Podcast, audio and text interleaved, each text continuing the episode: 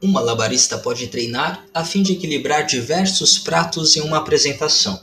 Porém, viver dessa forma seria o mais suntuoso inferno existencial que nem Jaspers poderia imaginar. Muito bem, aqui é o Luiz Henrique e começaremos mais um Kuipercast, o seu podcast voltado à teologia, filosofia e cosmovisão reformada para a vida comum. Puxe seu café e sinta-se iluminado em temor e tremor diante de Deus e sua criação.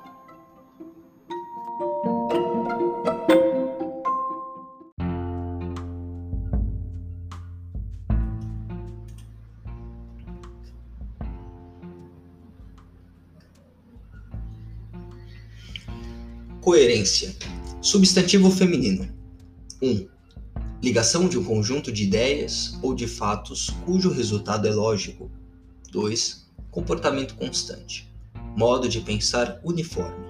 3. Descrição harmônica de ações, fatos ou ideias. Conexão.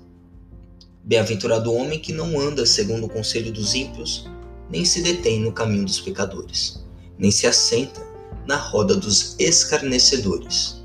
Antes, tem o seu prazer na lei do Senhor, e nela medita de dia e de noite. Salmo 1, versos 1 e 2. O espírito de cada época tem o seu preço, altar, conduta ser cobrada e efetivada na terra. Vide as consequências de atos ou manifestações históricas como a tomada de Bastilha, as declarações de independência, as contratações recentes de um time de futebol ou a entrada com um carro em uma rua na contramão. Decisões e posições públicas tendem a custar caro seja qual for sua esfera de atuação, status financeiro aquisitivo, social, educacional ou até mesmo a sua confissão de fé. As leis que gerem cada esfera são estruturas para definir o conceito correto de nossas vidas. Quem é você? Qual sua profissão? Quem são sua família? De onde vem? O que é o céu? O que é a fé? Quem é Deus? Em quem tu vota? O que tu come? E diversas perguntas desse tipo podem ser respondidas levando em considerações algumas leis internas já imputadas. Caso uma outra pessoa não saiba os componentes que formam os interesses das perguntas, você poderia auxiliar na resposta explanando por leis. Vamos dar alguns exemplos? Profissão é aquilo que você exerce em troca de pagamento, remuneração, seja ele justo ou não, você gostando do trabalho ou não. Hobby aquele exercício que você utiliza de maneira não rotineira, no qual você sente prazer, não necessariamente focando em resultados. Crossfit é aquela religião de malucos que amam ver veia saltando e não conseguem coçar as próprias costas devido à sua musculatura. Geralmente é uma religião que exige uma rotina de 6 por 1. Hipster é o possuidor de equipamentos da maçã, Apple. Apreciadores de bandas de rock britânicas com críticas rasas aos seus pais e consumidores de Starbucks. Aqui pode até mesmo ter um adicional, viu? De ida a eventos de bandas de gostos e performance duvidosos que custam um salário mínimo. Tudo vai depender de quão bem financeiramente é o pai dessa criatura. Mas e o cristão? Ele possui uma série de leis internas que é submetido sem pestanejar? Seria o cristão uma conjuntura de leis e regras de cunho moral ou de dogmas ao qual ele segue como um burro com cabresco? Ou seria o cristão um ser esquizofrênico como aquele louco da praça da sociedade? Seria o cristão um ser simbiótico que adere à superfície ao ponto de não reconhecermos ninguém? Ou seria o cristão uma daquelas pedras em que algo ou alguém fez algo de importante? Geralmente um assassinato, uma decapitação, que é conservado em um museu na França que está indo à falência.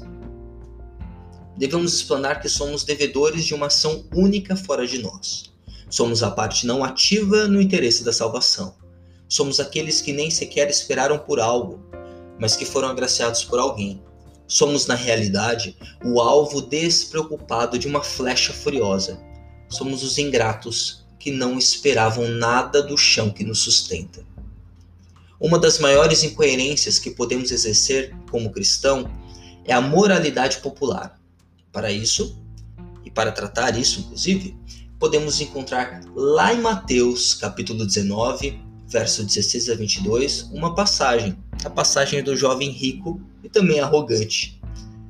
Este jovem rico e arrogante achava que por estar quente moralmente com Deus, aquele era digno de lisonjeiros do Senhor Jesus Cristo. Observe o texto. Veja a aparente arrogância em suas falas. Impute em sua leitura a esse jovem o coração de alguém que visa boa notoriedade por simplesmente estar tendo uma vida religiosa padrão. Na redenção da coerência, Cristo e só Ele passa nossas falas e atitudes por uma extração. Aquele que é provado resulta em bom vinho. Infelizmente, o coração daquele jovem estava mais para uma uva de decoração do que uma uva verdadeira. Veja que na coerência cristã, moralidade apartada do resto da vida é impeditivo para seguir a Cristo de maneira total. Na dinâmica do coração, exclusivamente moralista, encontramos o trono da boa aparência diante dos homens. Na verdade, está mais para um ídolo.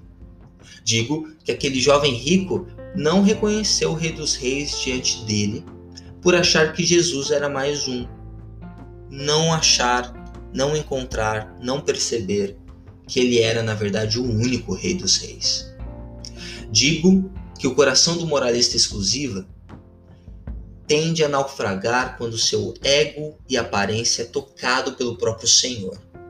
Não à toa que Jesus declara que o reino dos céus será dos humildes em espírito, pois só podem herdá-los quem for integral. E para ser integral é necessária humildade no reconhecimento do pecado da própria natureza e no seu reconhecimento, no caso específico do jovem, do amor aos bens. Esses bens podem ser desde físicos, financeiros, capital familiar, capital social, status quo.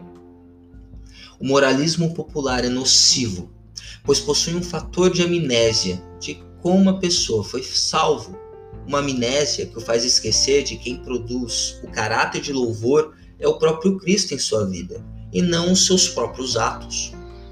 O moralista esquece-se de Deus quando esquece-se da cruz de Cristo.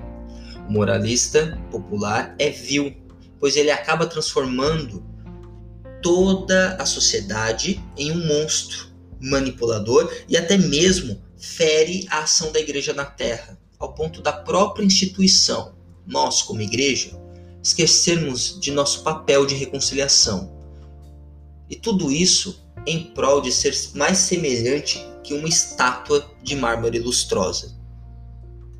O grande problema é que na coerência da graça, Cristo se move constantemente na história e seu rastro é de sangue, sujeira e pessoalidade, algo que nenhuma estátua produz. O moralista exclusivo é falso, pois não se deixa de cobrir do sangue de Cristo para a remissão de seus próprios pecados. O moralista não se deixa sujar com barro para ter sua cegueira curada. No Salmo 115, bocas, mãos, ouvidos e pés são afetados pela idolatria. Engraçado que é exatamente o foco de milagres de Cristo que tem a ver com a restauração dessas partes. O moralista exclusivo é coxo e possui a mão mirrada, e somente através do Senhor que ele pode voltar às suas atividades na terra.